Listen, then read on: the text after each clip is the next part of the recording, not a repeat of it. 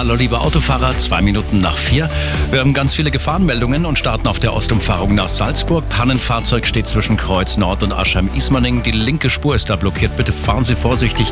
Das Ganze kurz vor der Abfahrt zur Ausfahrt ist Aschheim-Ismaning.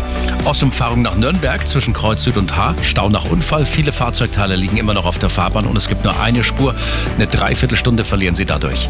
Dann die Lochhauser Straße zwischen Gröbenzell und Lochhausen. Zäh nach einem Unfall. Und die B304 München Wasserburg zwischen dem Abzweiger nach Ebersberg und Steinhöring. Beide Richtungen noch gesperrt nach einem Unfall. Gute Fahrt. Der Verkehr präsentiert von Kirschwerkstätten im München.